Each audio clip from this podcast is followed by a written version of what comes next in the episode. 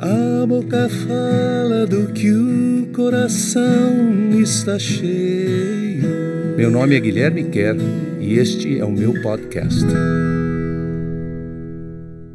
Carta aos Hebreus, carta aos judeus messiânicos, capítulo 6, versículos de 1 até o 12. Hoje a gente vai entender, vai pensar sobre esse assunto difícil como eu posso perder alguma coisa que eu nem recebi, que eu nem acolhi de fato? O versículo começa assim: Assim, tendo assimilado o ensino básico de Jesus, vamos crescendo em perfeição. Lembra que na semana passada nós vimos que eu preciso deixar de lado o leite, que leite é só para criança, só para o bebezinho, e passar para uma comida mais sólida para se eu desejar amadurecer.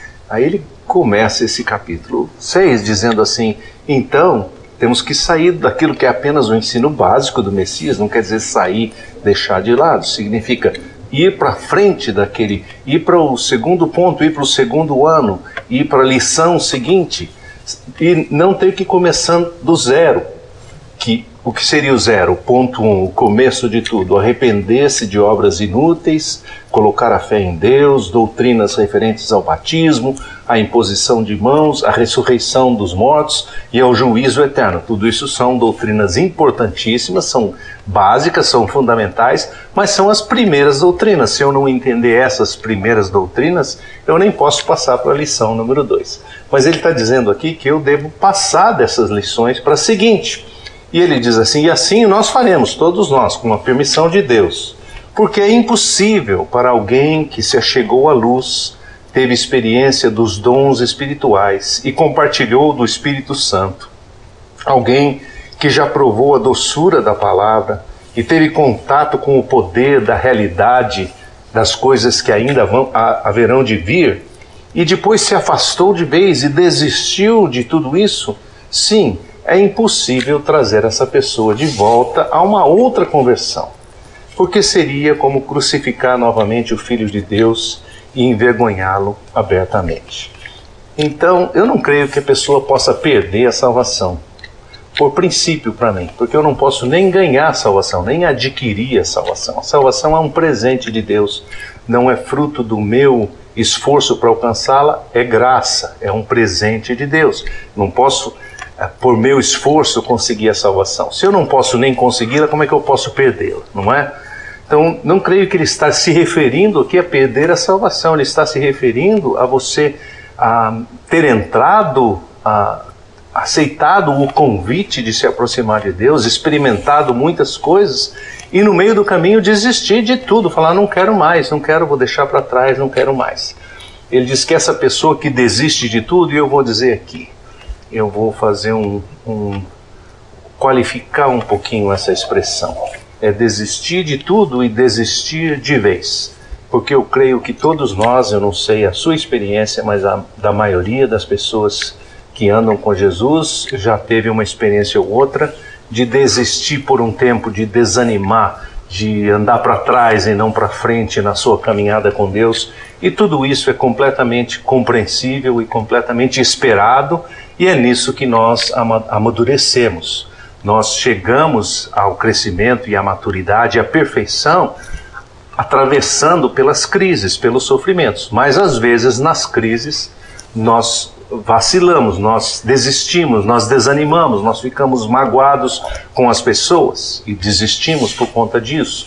Ou nós ficamos, às vezes, magoados com Deus, que é mais difícil ainda e desistimos de segui-lo, porque achamos que Deus nos ofendeu, Deus nos devia alguma coisa e não nos deu aquilo que nós esperávamos.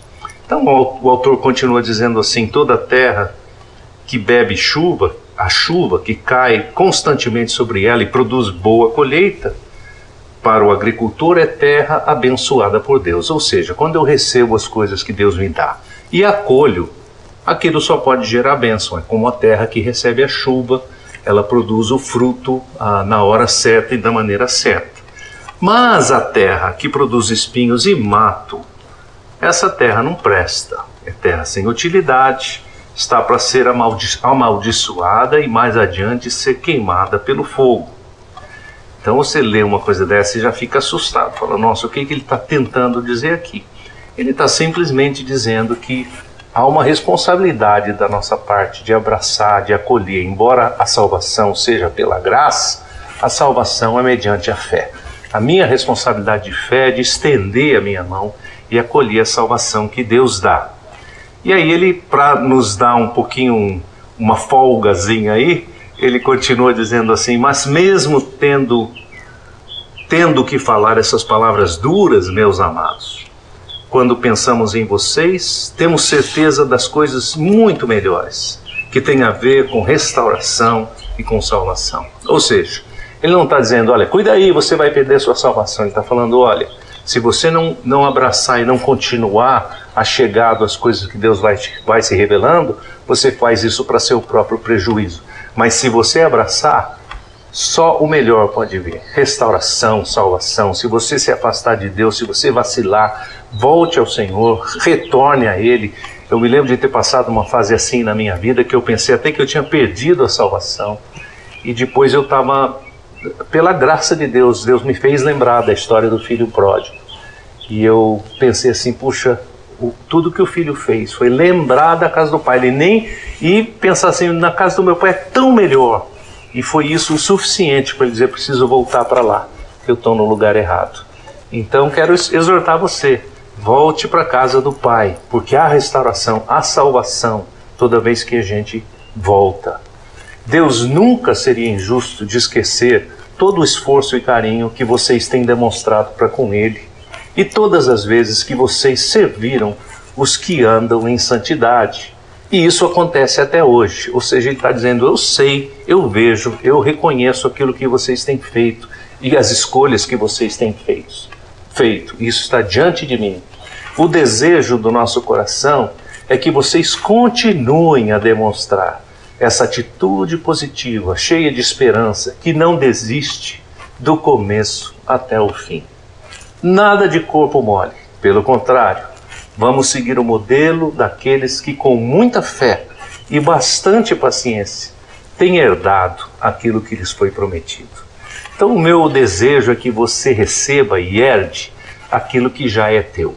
Porque o fato de eu dizer, olha, você é herdeiro do Rei, você é herdeiro do Senhor de todas as coisas, do Criador do universo, ah, é bem diferente de você tomar posse dessa herança. Uma coisa é você ser herdeiro por direito, outra coisa é você ser herdeiro de fato.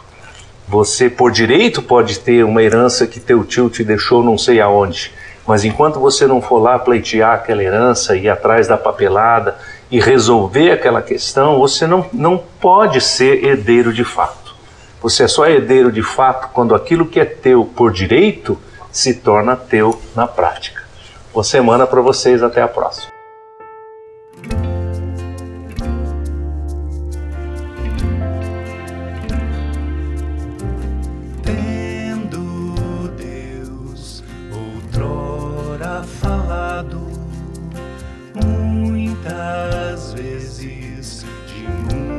Muitas maneiras aos nossos pais pelos profetas. Hoje nos fala em Jesus, que é o herdeiro de todas as coisas,